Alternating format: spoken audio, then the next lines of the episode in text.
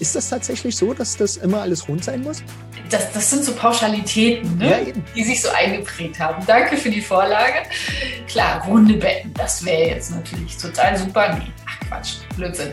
Ähm, wie du schon sagst, unser Körper ist ja auch irgendwie nicht im Kreis gebaut.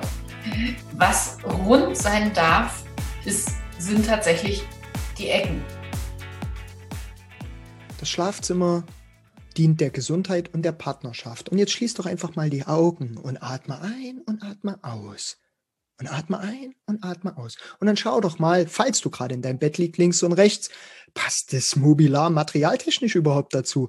Oder wirkt es total kühl, weil du schmiedeeiserne äh, Sachen da vor dir hast, warum du da auch immer dich dafür entschieden hast? Oder ist es was Hölznernes, was Naturnahes, was zahlt auf deine Gesundheit ein. Materialien und ihre Qualität mit der Spezifikation im Schlafzimmer. Heute das Thema im Raumgesundacher Podcast unter der Rubrik Sarah und Seval. Hallo Sandra.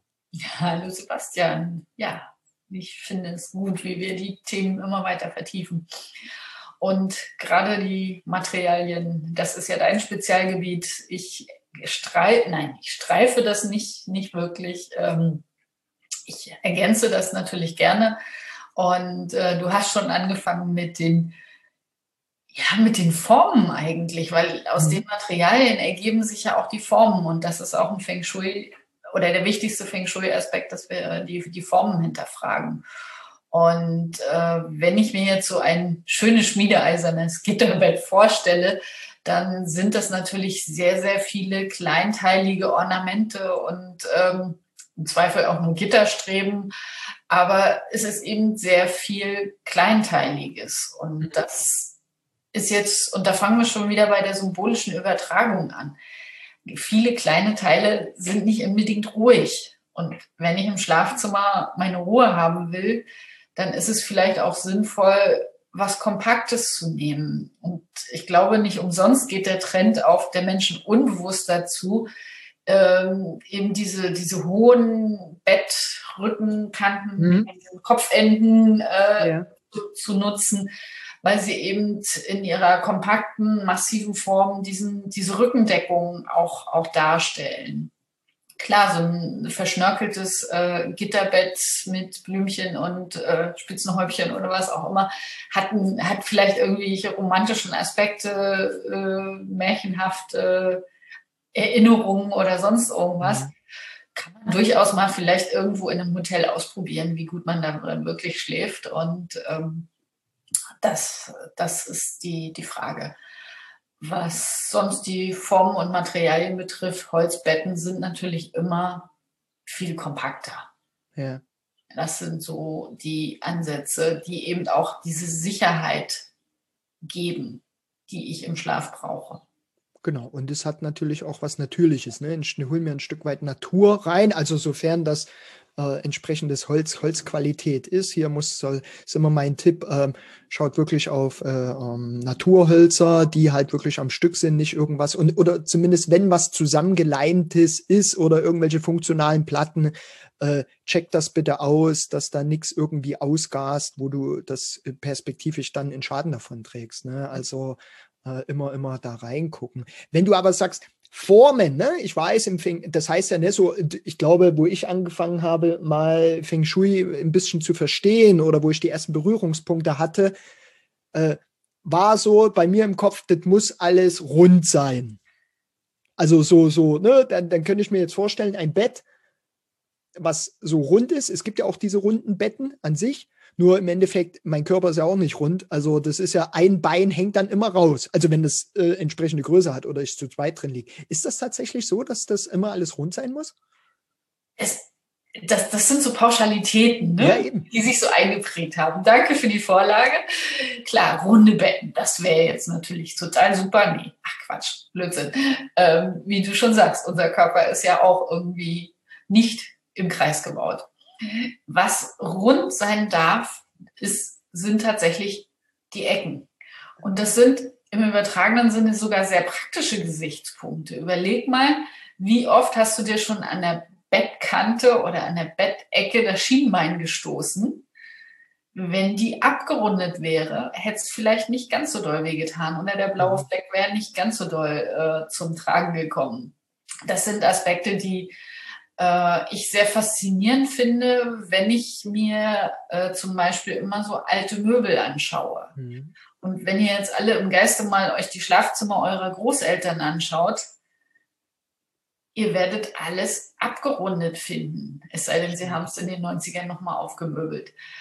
Und das sind, das sind einfach Dinge, die, die das Ganze wohnlicher und harmonischer machen. Und wenn wir jetzt vom Skifluss sprechen und äh, runde, runde Ecken von den Kleiderschränken haben, dann können die auch nicht mehr ähm, ja so, so, so angriffslustig äh, im, im Raum wirken. Mhm. Also ich sage mal, wenn ich im Bett liege und die Ecke vom Kleiderschrank zeigt genau auf, auf mich, dann ist das ein energetischer Angriff. Okay. Einfach durch, durch, die, durch die Raumgestaltung. Ist jetzt die Frage, wie weit der Schrank weg ist. Ne? Wenn der jetzt 50 Zentimeter neben dem Bett steht, ist das anstrengender, als wenn der jetzt zwei Meter weg steht. Das sind Dinge, die wir im Blick halten, behalten dürfen. Und da ist halt eine abgerundete Ecke, wie sie bei den Kleiderschränken früher war, eine ganz andere Geschichte als, ich sag mal so, die Schnur, schnurgerade Ecke gezogen äh, nach dem neuesten eleganten Stil oder was auch immer. Und insofern, ja, möglichst rund, aber nicht rund. okay. Gibt es da, gibt's da so, so, so, so einen Idealradius ja, zum, zum, nö. Also im Zweifel gibt es bestimmt irgendwo ein Feng Shui-Master dafür, aber das würde das Ganze jetzt äh, okay. zu, zu sehr äh, unpraktisch oder ja. Okay. Also ent, äh, wir, wir, mindestens, mindestens entgraden, sozusagen. Zum Beispiel. Wäre wär doch eine gute Lösung oder eben darauf achten, dass die, dass die Schrankecken jetzt nicht gerade so stehen, dass sie. Ich habe jetzt, weiß ich nicht, ob das Sinn macht. Ähm, wenn ich jetzt tatsächlich ein 90 Grad äh, Ecke habe, egal ob Schrank oder Bett, ich könnte doch so einen runden Schoner dran kleben. Aus Schaumstoff. Kannst du machen. Ist das ein Lösungsansatz? Sehr, sehr relativ einfach?